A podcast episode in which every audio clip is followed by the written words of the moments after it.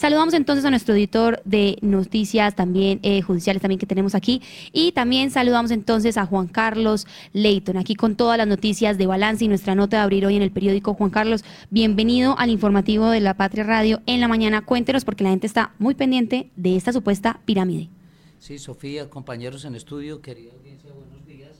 Pues eh, otra vez, eh, como lo planteamos hoy en nuestro informe, porque recordemos que en el 2009 el sonado caso de Integramos, que afectó a tantas personas en esta región,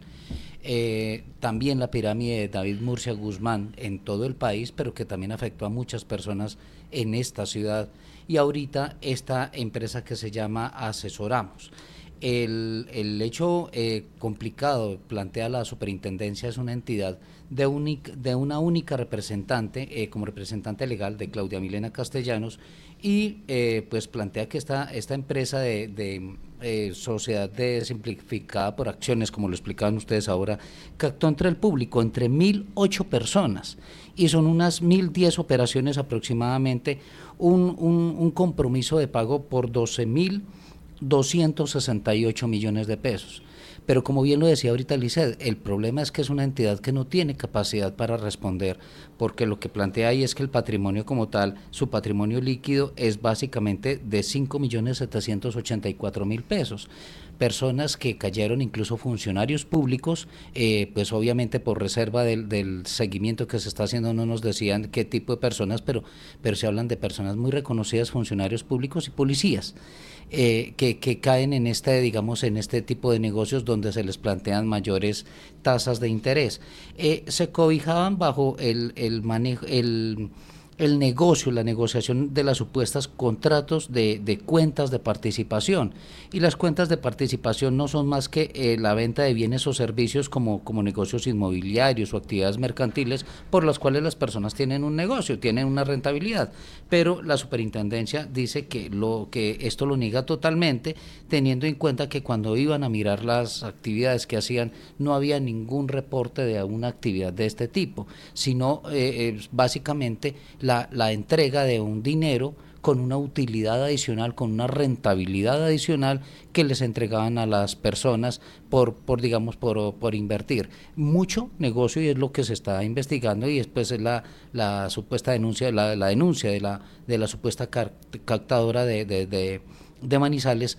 una pirámide. Es, es, digamos, como la situación compleja. Eh, pues corrieron, eh, digamos, mucho, según lo que nos decía ayer el superintendente de sociedades Billy Escobar Pérez. El proceso se inició después de una primera denuncia que les llegó el 4 de enero de este año. Eh, pues muy rápido, porque estos procesos, recordemos, con lo de MGI e Integramos, demoró muchos años para, para intervenir esta empresa y para empezar a pagarle a las personas. Ya hay un interventor, ya hay una persona que está pendiente de este tema de liquidación, pero sí es un hecho, digamos, complicado porque eh, eh, con este último dato,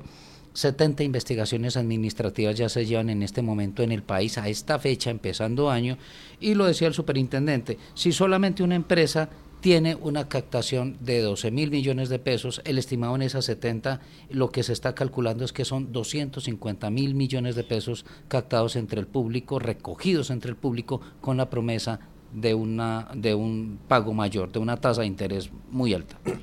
Así es, Juan Carlos, este ha sido un tema también, usted lo ha dicho, y es como de, que le corrieron a esta denuncia, lo cual también es muy inusual y se celebra, pero tenemos en este caso entonces también la voz oficial del superintendente, porque este ha sido pues entonces todo un desarrollo, y siguen las denuncias, y siguen las personas, y sobre todo pues quienes aún caen en estas nuevas eh, formaciones supuestas pirámides, pero es que se muestran muy muy nuevas empresas, o sea, no se ve como si fuera la pirámide de garaje, sino que se ve completamente con una sede, con un lugar, con asesor legal, con representante legal, y eso pues también ha generado entonces que las personas caigan. Aquí nos están escuchando muy atentos a esta información para que entonces, por supuesto, estemos eh, previniendo cualquier otro caso de estafa. Esas empresas se crean como sociedades anónimas simplificadas, derechos, de hecho la empresa es una SAS que se llama Asesoramos Futuros SAS y se supone que dentro de su objeto social están esos contratos de cuentas en participación, donde se supone que esa empresa despliega unas actividades de desarrollar, eh, de prestación de servicios, ¿cierto? Eh, es decir, donde se supone que ellos desarrollan alguna actividad que genera una rentabilidad, venta de bienes o servicios. Por eso, por eso con frecuencia aparece, por ejemplo, eh, gente que dice, venga, metámonos en el negocio inmobiliario. Entonces, se supone que hay unos inmuebles,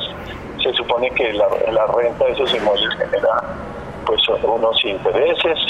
o, la comercialización, ¿sí O sea, tiene que haber una realidad comercial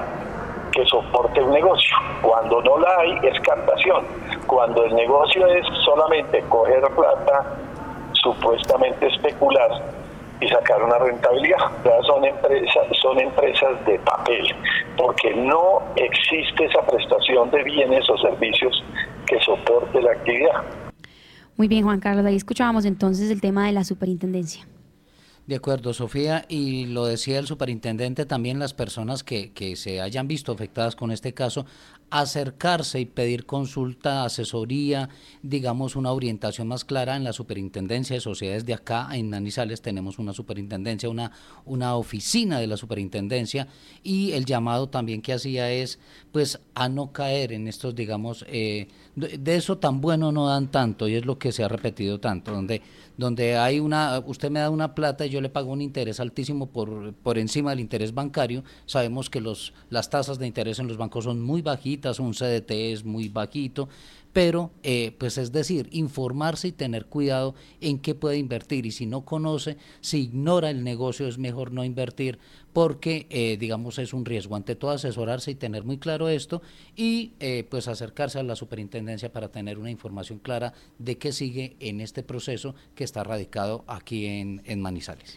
Así es, invitamos entonces a la comunidad. Juan Carlos, muchas gracias por esta información. Recuerden a nuestros oyentes que pueden ampliar toda esta nota en lapatria.com también. Allí tenemos esta